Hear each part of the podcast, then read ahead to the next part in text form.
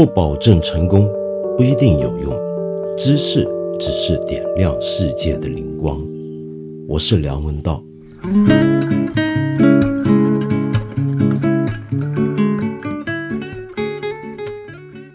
最近几年有个很奇怪的现象，就是忽然有一种艺术展览被人叫做网红展览。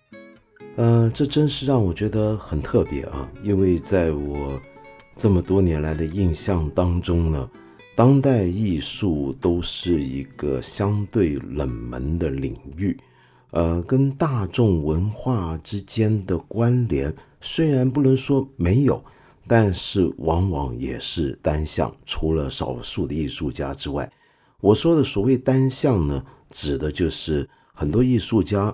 会采集呃大众文化里面的一些的题材或者他们的一些手段，当成自己艺术创作的素材。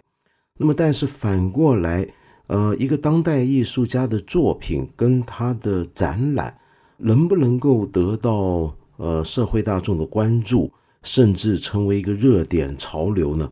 在我们中国这，过去我觉得好像是件比较罕有的事情。偏偏这几年就出现了这么一些展览，我们在社交媒体上面看到很多人去参观，然后回来散布传播里面的一些的图像，那么发表一些感想。那么这些人呢，多半就是我们现在所谓的网红。那为什么网红会有兴趣看当代艺术的展览，同时又喜欢传播当代艺术展览的相关的讯息呢？那么这个呢？我就想请我一位老朋友来跟我聊一聊。那么当然了，我这个老朋友跟我要谈的，并不是这个分析一下什么叫网红展览，而是要从他自己的作品跟他自己的展览为出发点，顺便跟我们谈一谈网红展览呃是怎么回事儿。这位朋友就是著名的艺术家黎维。黎维啊是个很有趣的一个家伙，正宗北京爷们儿。这你听他说话，看他样子就知道，太有意思了。这人正好呢，最近他有一个展览，就被人认为是网红展览，有许多网红跑去他展览上打卡。那么其中一些作品呢，早在几个月前，我看小红书上面就已经传爆了。那么这到底是怎么回事呢？我来跟李维聊一聊。今天呢，我很开心，请到我的好朋友艺术家李维过来，我们看理想这里跟我聊天。事源呢，是因为黎维最近有一个展览正在七九八的唐人画廊展出，这个展览叫做《童话》。有人跟我说这是一个网红展览，有人这么跟你讲吗？呃，有人这么跟我讲，连我们唐人的工作人员都说这个展览是网红展无疑了。我很好奇啊，这个讲法是什么时候开始？就这几年。很流行出现这种说法，说网红展览。忽然之间，这个概念好像是最近才有的，前几年没听过有什么艺术展览叫网红展览。到底什么叫做网红展览呢？尤其是你喜不喜欢人家说你的展览是网红展览呢？大家对网红有一个概念的认知，过分刻板的认知，就是网红代表着素质比较低，代表着特别流行，然后不深刻，或者说不够严肃。但是其实我觉得今天这个世界。完全就不够严肃，你为什么要求每一个人都很严肃？反正没人严肃。而且我我其实今天，哎，对，没有人严肃。其实今天很搞笑，我我在那个来录音之前，我还去画廊工作了一下，然后有两个网红在那里拍照，呃，我看了一下他们拍照的这个状态啊，我说实话，我非常的敬佩，就是他们穿的。呃，就很很难看了，当然是，就是肯定是不会，我们是不会喜欢的那种，就是那种一种品味吧。但是 他们听完这个节目，立马就开始黑你，然后你继续说，你继续说，黑吧，没关系，继续说。嗯，就是他真的非常敬业，非常认真，而且他可以旁若无人，就是旁边有一百多个人，然后他可以旁若无人的做出他想要做的姿势，并且他要在脑子里面想象他在那个镜头。里面的样子，然后被大众看到的样子，我觉得他们的敬业程度不亚于艺术家的。他们会做出什么样的姿势啊？我要回眸一笑，嗯，呃，我还要做出一种很不经意的回眸一笑，就是我觉得都是很高难度的动作，啊，而且你是在众目睽睽之下，你想想这个这个是多大的承受呀？我觉得他们可以自动屏蔽掉他要拍东西以外的一切，这很厉害。嗯，对，这是个本事啊这绝对是个本事是个本啊事。可是呢，我很好奇，就是呃，现在网红展览其中一个定义，它叫网红展览的一大特点，就是有很多网红跑去你的展览现场去介绍你的展览、拍摄。那么，但是我常常很好奇，他们来到底要拍到什么东西呢？比如说他在那里面的状态是怎么样？比如说，就像你刚才讲的，你说他来了你的展览之后，在你的作品前面跟你的作品一起自拍，然后同时做一些介绍等等什么的。那他是不是要跟这个展览发生一种关系，或者跟你的作品发生一种关系？而那种关系很，我觉得很特别，因为我看过一些网红介绍展览啊，我发现他们呃每一个展览在他们的介绍底下，好像都变得很像，那就是因为他们跟这些展览跟这些展品的关系很特别。比如说你这次展览里面，我想最被人注意的就是那几个小孩，那几个人偶小孩，那他们肯定很喜欢跟那些人偶小孩一起来拍照。那么，但是那是个什么样的关系呢？我觉得网红分三种啊，就是目前我观测到的，它分三种。你说的那种还是属于一个有一点点追求的那种，就是就是我说的追求，我并不贬低其他的追求啊，就是他这个追求也很好，就是有一种追求，就是他希望自己跟作品有关系，他希望自己是一个文创型的网红。但有一类网红呢是非常有个性的，就是我只要出片儿，他这个片子如果出片量特别好，就是别人没拍到的，就是非常另辟蹊径，他会在就是社交网络上点赞量是暴增啊，他只是出追求这个出片量。然后还有一种网红呢，是去制造话题的。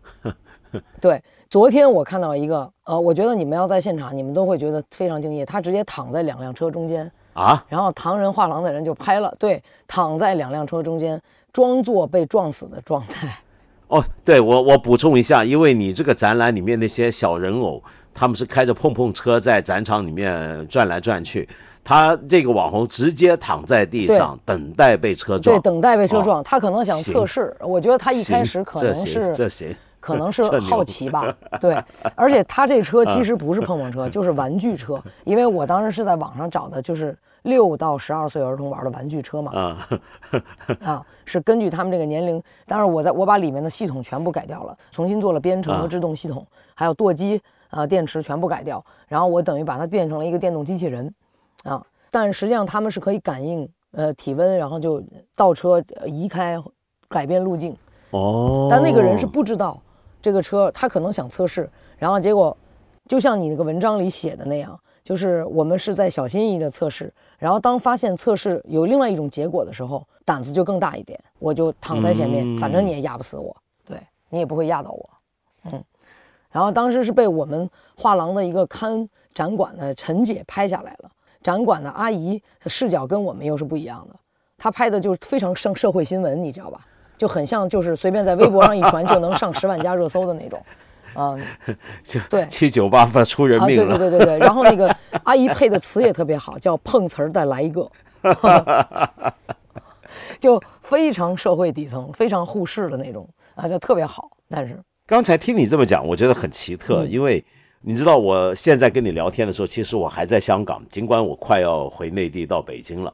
我之所以还在香港，就是因为这个疫情的影响，有隔离嘛，这场瘟疫使得我很长时间不能出门。那么我们过去二零二零其实还没过去，但是这一年啊，真的是非常特别。尽管还远远还没过去，但是很多人已经迫不及待的想要总结，就说今年这一年太古怪了，就很多我们长期以来习惯的东西，过去呃认为是属于常态的行为方式都被改变了。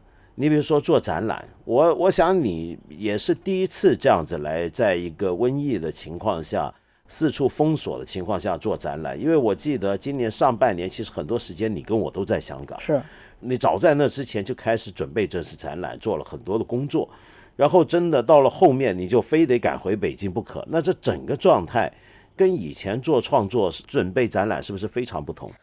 我说实话，其实对我来说没有太多不同，因为我这个人是一个工作狂嘛，就是我只要一开始做展览，我就可以把生活中所有的其他事情都去掉，就是我脑子里只有展览这件事儿，然后我整个人就会变得比较焦虑。呃，所以我二零二零年的这个焦虑跟我平时的焦虑并没有太多的不一样，而且我也并不觉得二零二零年，呃，很不好，因为我在香港的时候，我特意跑到山上去看野猪啊。我们香港不是有很多的野猪嘛？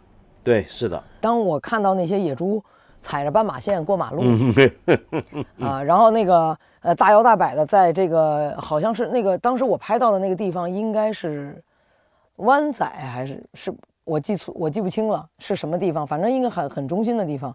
然后，而且我曾经在香港给北京写过一封信。对，啊，我因为我我发现我在香港虽然才有半年，但是我已经忘掉了北京的气味和声音，就是我脑子里已经全部被香港的气气味和声音占据了。我觉得很神奇。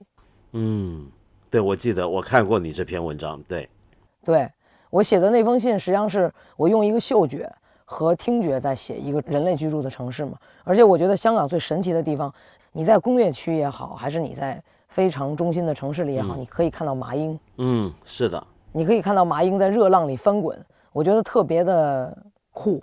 呃，人类城市很难见到这样的场景，就即使我在东京的时候，你在你在日本大街上，就比如东京新宿，在新宿你是不会看到这样的场景的。但是你要到往北海道走，你是可以看到一个很野生的状态。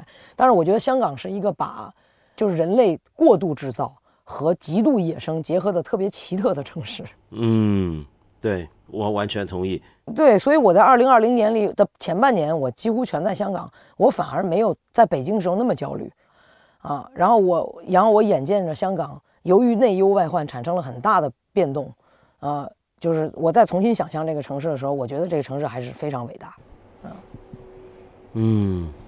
哎呀，这个我身为一个香港人，要谢谢你这么这样子来观察我的这座城市，因为你刚说到野猪，我就特别有感情。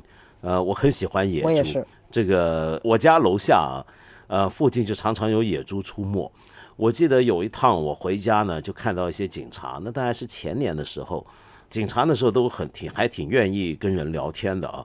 我就看到一堆警察拿着盾牌，严阵以待。站在草丛旁边，我就问他们干嘛呢？然后我看到原来他们在围着野猪，有一家大小的野猪，这个大野猪妈妈带着几个野猪小崽在那边奔跑。然后呢，我就跟忍不住了，我就跟他们说：“哎，这野猪啊，就我用广东话讲，喂，呢啲野豬行唔啦？我哋街坊嚟噶，我哋全部街坊都好熟噶啦。我的意思就是街坊，普通话意思就是对这些野猪是街坊，这是我们的街坊。”就我们这条街的人都混熟了，是的，说没什么事儿的，别搞他们，就这个意思啊。然后呢，那有几个年轻警察呢，就还是板着脸孔不大理我。但是那个比较带队的那个年长一点呢，就很客气，就说：“哎呀，其实我们也晓得，我们呢就是接到报告说要来，呃，说这有野猪呢，怕呃要出警一下，怕他撞到人或怎么样。说呢，这个其实呢，这个你说的是对的。”这个地方本来也是他们的地方，他们在这里的历史还比我们久呢。我说，哎，说这话说的 到位。我 我说阿 Sir，那个也安排了，搞得安了。然后呢，那个警察说，所以你放心，我们只是想让他们也安全。等他们回山上，我们就我们就撤了。那这我不会伤害到他们的。我说那就行，那就行。对对对对对，那我说，哎，这这这挺好。很有感触。昨天应该是我和我女朋友视频吧，她不是还在香港吗？她说她带着我们的狗去散步，然后那个我的那个狗不是一个 Pomeranian，就是一个很小型的一个狗嘛，那松鼠犬嘛。对对对，那个博美，那个松鼠松鼠犬。然后他到山上就碰到了一群野猪，两家野猪是两两个大野猪妈妈带着七八个小的，然后呢，这个时候就特别有意思。然后我的那个小狗吧，就对很感兴趣，就就就喊，没有喊。对我们对 Pomeranian 的理解是小型犬吧，它容易紧张嘛。它因为体型很小，对，它看到比它大的，它就喜欢叫，喜欢很吵。结果我那个狗很安静，它没有叫，然后它就一直在空气中寻找。因为我觉得人类其实特别愚蠢嘛，就是人类永远用自己的方式来想象其他生物和这个世界，所以人类的视角非常非常的狭窄。即使做我我认识了很多做科学研究的人，我也觉得他们对这个世界知之甚少，啊，是反而动物之间是可以跨种族去交谈的啊，没有问题。然后那个，而且它是个，你想那个是个野猪，这个是个，这个是 pet，这是个宠物，对吧？它它们两个在一般人认知里是没有关系的。那个狗那个在空气里搜寻的动作，又引起了一只小野猪的好奇，那个小野猪因为年轻嘛，就涉世未深，然后就走到了我的那个狗，离得很近，很近，很近，有点像我展览现场里的那两辆电动车的交互。当我在看我展览现场里的电动车互相碰触的时候，我感觉它们特别像野外的困兽在打交道。这个小狗和这个野猪互相闻了闻，然后这个时候那个大野猪就发出了警告，啊，它就是更敏感一点。然后那个这个小野猪就马上听它妈妈的呼唤就跑开了。然后呢，我女朋友带带着这狗在这个野猪林啊，整个就像一个野猪林里转了半天。我觉得他们是绝对不会攻击人的，没有任何一个动物会无缘无故的攻击人，绝对那都是人自己的想象，实在是太蠢了。从来在香港这么久没遇到野生动物攻击人，只遇到。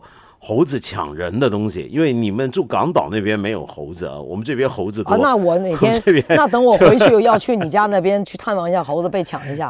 我带你去看猴子。对这个你带着一起听这个可乐上山走走，那猴子就来了。太棒了！猴子会抢可乐，然后他会开可乐罐，然后就在你面前大模大样在那喝可乐。哇，太棒了，太棒了，我觉得挺挺好。这个很逗。对，说回这个动物啊，我觉得很有意思。就你一直都对动物很感兴趣。对，比如说你之前有个展览《没有人在乎》，里面呢主题其实是小鸡嘛。你是不是一直以来都对小动物，嗯，还有小孩特别感兴趣？像这一次你这个展览里面童话，其中一个被大家最关注的作品就是那几个小孩。你是不是觉得小动物跟小孩对你有一些特别的意思？我其实特别讨厌小孩，真的，因为我的这个童年的这个经历，我是对小孩很没有好感的，而且我觉得小孩很坏。呃，我觉得小孩就跟我自己写的那个东西一样，我觉得小孩没跟成人没有什么区别。其实，在中世纪，呃，在人类很原始的状态下，包括中国的古代，你看到那个小孩，他从一出来啊，就是同样承担社会责任的。比如说，过去有童养媳，对吧？包括一个皇帝的女儿，你是什么什么固伦和硕公主，你也要下嫁到准格尔啊去和亲。呃，在英文里讲，我记得当时有一个词叫 half man，他只是在尺寸上描述了这个人。没错。对，所以他其实，在原原始社会，我倒觉得人是真正平等的。童年的概念是现代社会的概念，而且在中国它很奇特，中国是一个没有真正进入 现代社会的一个地方。我觉得它的文明程度，然后包括它的一种对人的认知。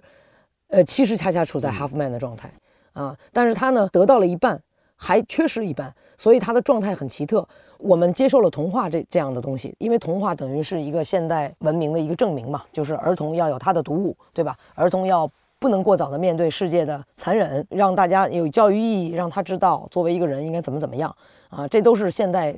教育基础的，因为现代世界发明了童年的概念，哎，对对，才有所以童话是个证据。但可是呢，在中国呢，好多小孩还仍然处在一个很很原始的家庭状态下。什么意思？比如说父母吧，就是父母的受教育程度，他是一半一半的，就是他又觉得他要给他提供，哎，别的孩子要有，我家孩子也要有，我要给他买玩具，啊，我要给他买什么？但是我很害怕中国的家庭关系。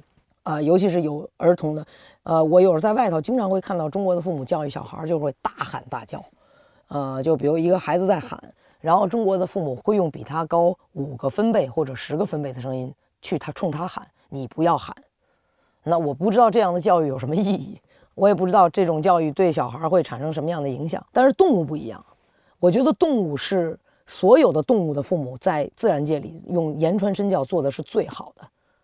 就是他们用身体、用生命在教你怎么活着，啊，我觉得非常伟大。那么，所以你是觉得，并不是认为动物跟小孩、小动物跟小孩很像，你恰恰是觉得他们是非常不一样。然后，同时你对动物跟小孩在艺术上是不是都感兴趣？比如说，你都想对做一些跟他们相关的创作。对，因为我做的小孩，所有人都看见了，也不可爱，是吧？都挺冷漠的，然后也有的人就觉得特别吓人，嗯，其实，在我心里，小孩就是这样的，他会利用哭啊来招揽大人的注意，同时达到自己的目的，呃，那跟我们今天的很多人，呃，用尽一切办法去达到自己的目的，没有什么太大区别。嗯，那么所以，呃，再加上你这些小孩，很多人都会看着就在联想。对。这个小孩，某个小孩怎么长得那那么像谁呀？那个小孩这么像一个国际知名的政治人物啊？那于是看的时候就更加有那种强烈的阴暗的感觉，觉得这帮小孩都不是一般的小孩，是一个长大会变魔王或怎么样的那种小孩。对，但是其实我觉得每一个小孩都有变魔王的可能啊，哪怕是说所谓某个政治人物吧，就一定大家一定要说他是政治人物，他就可以是啊，他也可以不是。但是如果说一定要说他是的时候，他在他小时候，他也未必知道未来是这样的。嗯嗯。我觉得这个在某种意义上，如果从现在盖棺定论的对他们的政治的一些处事方式啊，包括一些新闻啊，去来评价这个，去评价这个孩子来说，我觉得是不太公平的。明白。你刚才还提到一个词儿啊，我觉得挺有意思。你刚才说文明，你说我们还是一个半文明状态。你你所指的文明是什么意思？我所指的文明是从人最原始的荷尔蒙里迸发出来的文明，而不是被教育的结果。我说的那一半的状态，其实是被教育的结果嘛？就是比如说你在家里要说，哎，你要跟长辈说话要怎么怎么样。其实我一直觉得教养这事儿很令人怀疑。就是我们俩算是很熟了，我跟我们之间交谈起来，还有我跟我的好朋友们一起工作起来，我们那是满嘴脏话的啊。但是这个丝毫不影响我们的情谊，而且我们的情谊无比金坚，哈，无比坚固。就是属于打都打不散，也不会因为钱去出卖啊，也不会因为这个人钱多一点、钱少一点而感到不开心。甚至就是说，比如说我我的这个朋友获得了一个比我更好的机会，或者是他得到了一个更好的收入，我会比我自己得到还开心啊。就是我觉得这个是挺难的，在人长大了之后，呃，非血缘关系，因为血缘关系是一个无奈的，你没得选嘛，对吧？但并不代表你有血缘关系，你就跟这个人一定是能处成这样，这是不可能的，反而是嗯互相伤害的。所以你的意思是说，能够处成这样的关系，这是一种文明的状态，这是一种文明。对，这而且这种文明是非常有个性的，它属于每个人的荷尔蒙啊。这几个人一定是情意相通的。比如说像我这种性格的人，我肯定不可能跟一个特别装逼的人是好朋友。嗯，对啊，不知道能不能说啊？这个 我们录音是不是应该是个文明的节目？没问题，没问题，不是的。你说，你说，就是我们挺文明的。对，就是对。我觉得装逼其实是个非常文明的词，而且它很具体，这词特别好。我我觉得它解释了一切。嗯，它介于装傻和作秀之间嘛。嗯，对，差不多。嗯，不过我觉得文明还有一个含义啊，就是一般人都会觉得文明是一种特殊的言行方式跟看待世界、与人相处的方法。比如说，呃，我们一般都会说，文明人呢，呃，意见不合的时候呢，是有一套处理意见不合的状态的，不会呢动不动就互相吼叫，这个我们叫文明。那么就是说，尽管因为文明的人，他通常都会跟自己、跟其他人，还有他身处的状态，保持一种距离感。比如说，我举个例子，像我们会认为有些地方的人吵架比较文明，意思是什么呢？就是他们谈了半天，发现意见不合，然后有有一个词儿嘛，不是叫做英文里面有一个词儿，他们常用叫做彼此最少能够同意，嗯，我们有意见不合，就是说我们意见不合这点，我们至少有共识。我们什么事儿都没共识，有一点有共识，就是我跟你想法不一样，我们谈不到一块去。那么，但是能够说这句话，这意味着就是说，好，那行，我们就别谈了，但是也不用大吵大闹，就到此为止吧。然后呢，这个就呃，我们还是可以冷静，相互客气，装作礼貌，什么也好。这个一般人会认为这种状态叫做一个文明状态。但是你是不是认为？我们的所谓的这种文明状态，其实并没有那么稳固牢固，也没有我们想象的那么文明。我我觉得这种文明状态，在某种意义上，它就不是文明。这个这这这是在互相很虚伪。就比如说，我在做这个展览的期间，我们也在做一些产品嘛，就尝试很有意思。然后我们的团队的几个朋友，就是 Moy 和广玉嘛，设计师，我们是每天晚上吵架呀。是拍着桌子吵架，而且我跟广玉是特别好的关系，就是好到都可以穿一条大裤衩儿，可以睡一个床，一块儿吃饭。然后，但是呢，就是我可以跟他吵到拍着桌子，祖宗八代都骂了。然后，但是呢，我们最终我们的谈话是有效的，对吗？就是我觉得我们讲国际关系也好，还有人际关系也好，它有效，难道不是最重要的事情吗？我懂你。我觉得有时候看起来很多很文明的人，其实挺坏的。嗯啊，我我非常不相信那种表面上的文明，反而更阴险。对，我想再说回这次展览啊，呃，你这个展览里面呢，虽然你说你不觉得在准备展览跟创作的过程当中有跟过去有太大的不同，尽管有这隔离啊、出行的限制，但是其实你的工作状态、备展的状态、策展的状态都还是差不多的，都还是一样的。但是有一点大家会比较关注的，就是你这次展览里面有好几件作品，大家会觉得可能是不是在回应这个时代，就眼前我们发生的事儿，呃，是不是跟我们今天所处的东西相关？你比如说，我举个例子啊，其中有一件作品，很明显，就如果还记得我们过去半年发生的事儿的朋友去看，就会发现这个其实就是跟我们现在的新冠肺炎是有关系的。是你认为一个艺术家是不是有这种？很多人说有这个责任，对于他所身处的时代，你同意这种讲法吗？我当然同意。我觉得每一个人对他身处的时代都有一定的责任。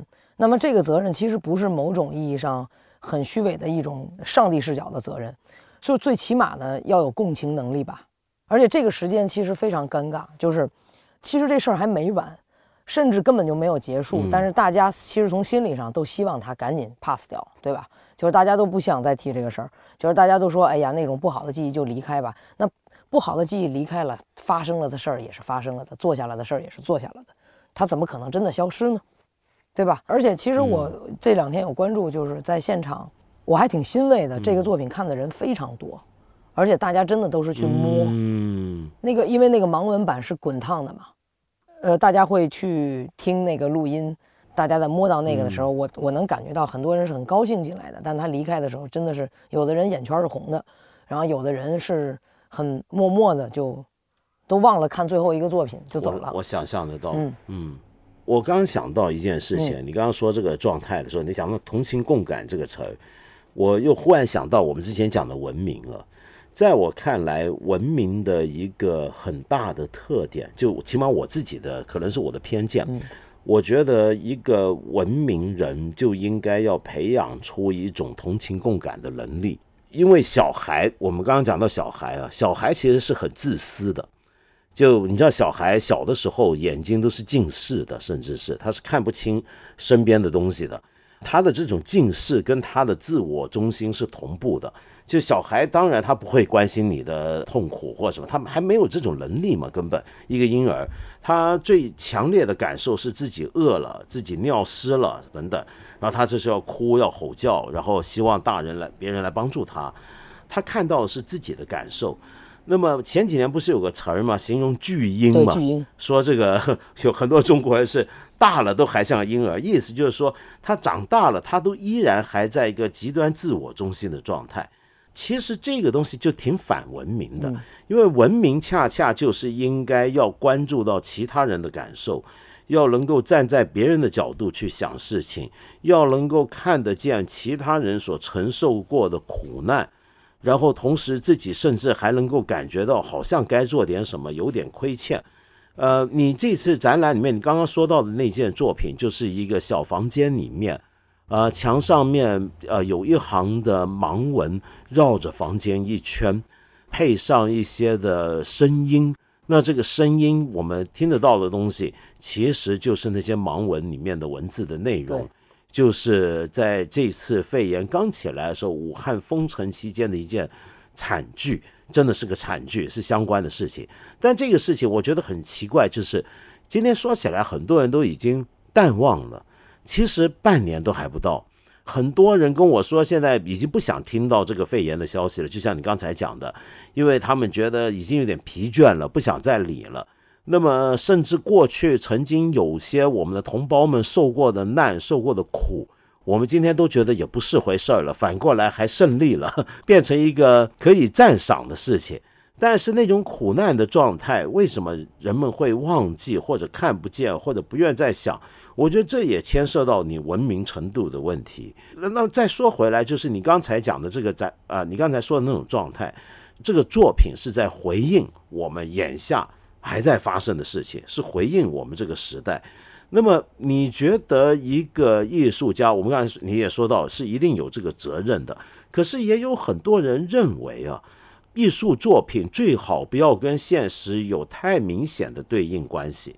艺术家哪怕怎么样回应时代，也要跟时代保持一定的距离。也有人这么讲，你又怎么看呢？我觉得这个话分两种说法。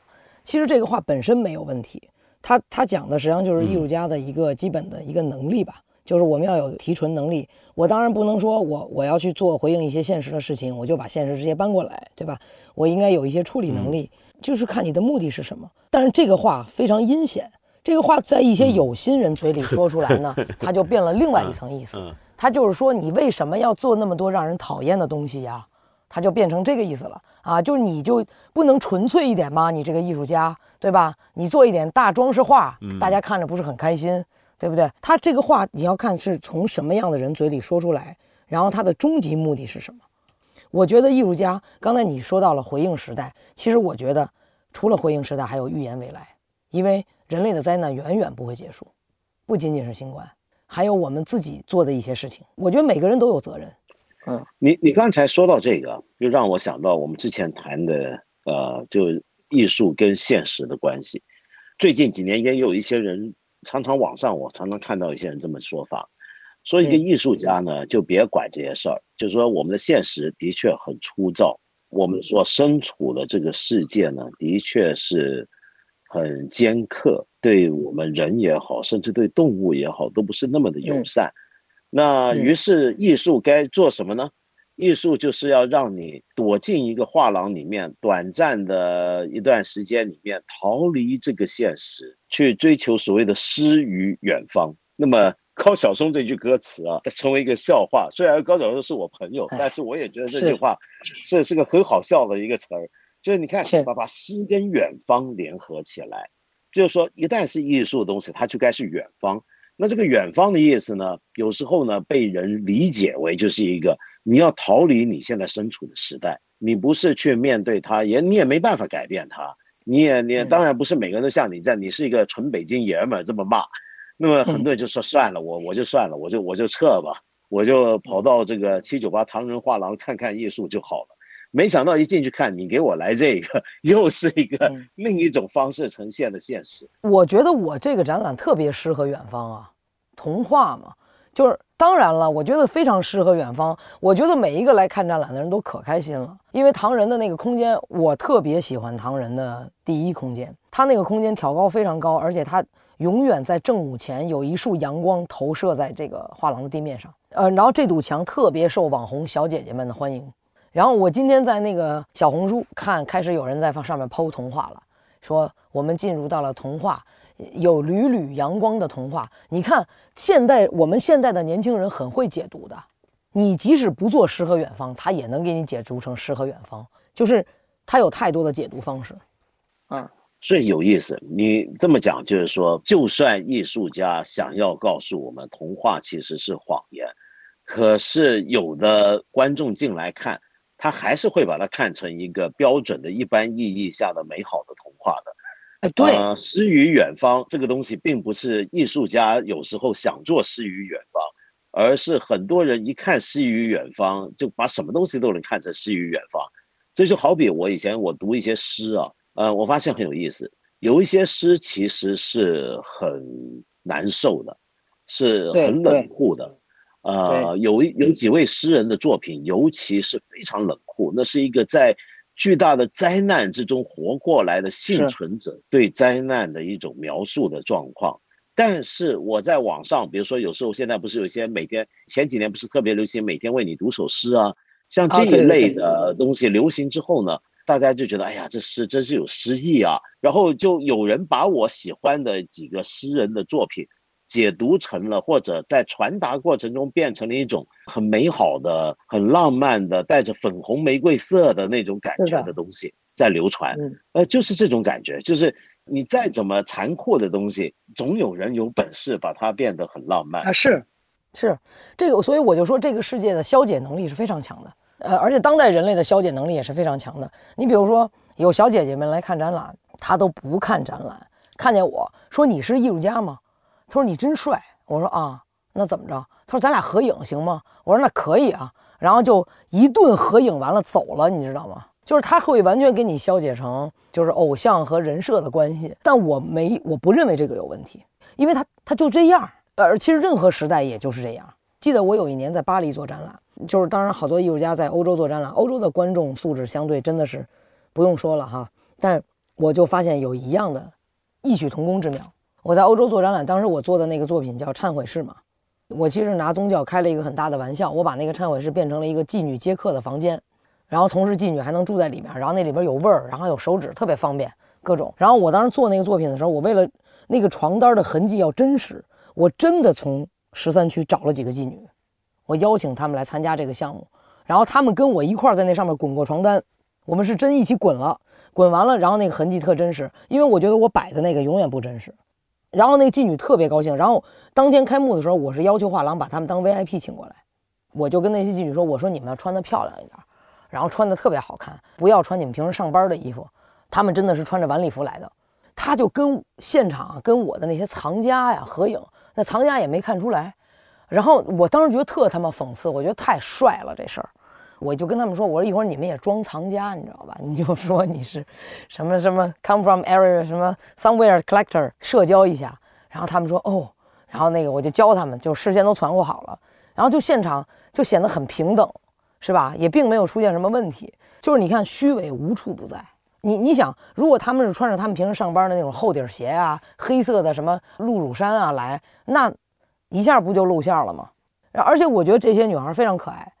你做什么职业都没有关系，你人是真实的、可爱的，这就可以。所以，我这是我为什么说，怎么消解都没关系，因为每个人看待世界的方式不一样。你我恰恰觉得艺术不能强求，所以你也不会有挫折感，就是说你的作品，呃，被人消解了，被观众消解掉了，没问题，随便说。因为这个东西吧，是这样的，就是无论他怎么说，他其实对我来说无关痛痒。无论我说什么，对他来说也无关痛痒。但是，当然，有的人真的会因为一个展览受到了刺激，然后改变了他的很多想法，那我也很高兴。所以你并不会沮丧，我绝对不沮丧，因为我觉得这就叫冲突，这是真正意义上的冲突。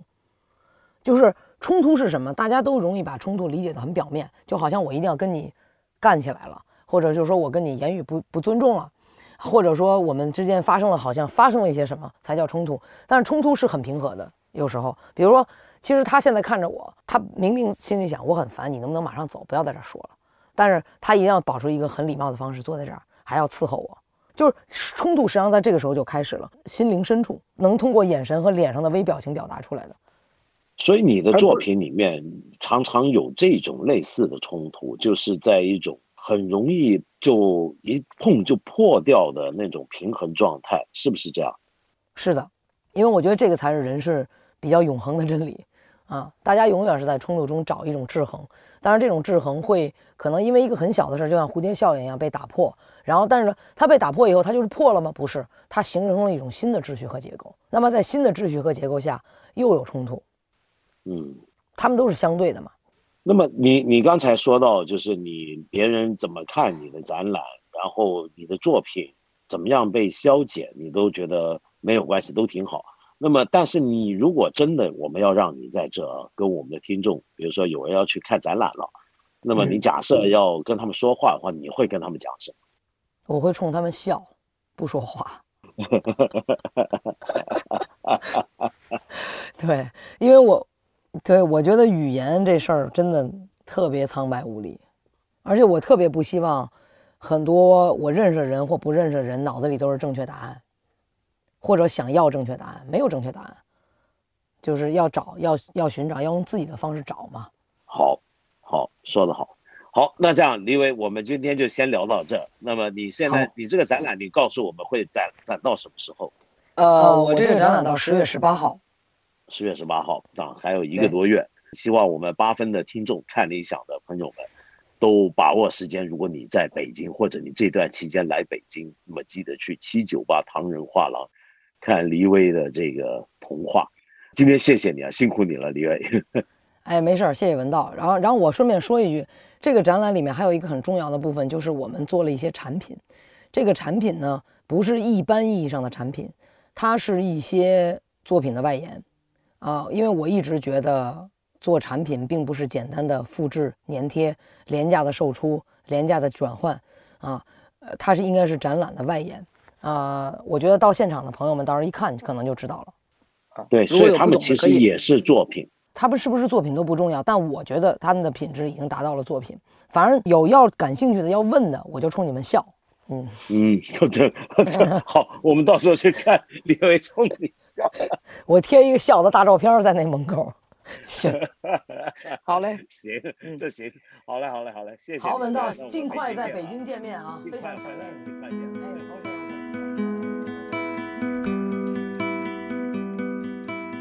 我刚刚跟黎威聊天啊，聊了半天一些小孩人偶，你不晓得见过没有？如果你关注小红书，特别关注几个网红的话，你可能会见过的。来，前几个月不就出现了这么一些小孩模型、小孩人偶？那些小孩啊，你都觉得似曾相识，长得都有点像谁？像那个谁呢？有人就发现了，哎，其中一个小孩长得像奥巴马，又长得像普京。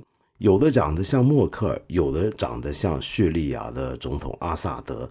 那么这到底是怎么回事呢？是不是黎威故意要做一些这些国际知名的政治人物的童年的模型出来呢？还是说他只是凑巧碰上了？那么这到底是中间卖什么关子呢？我建议你自己去看一看。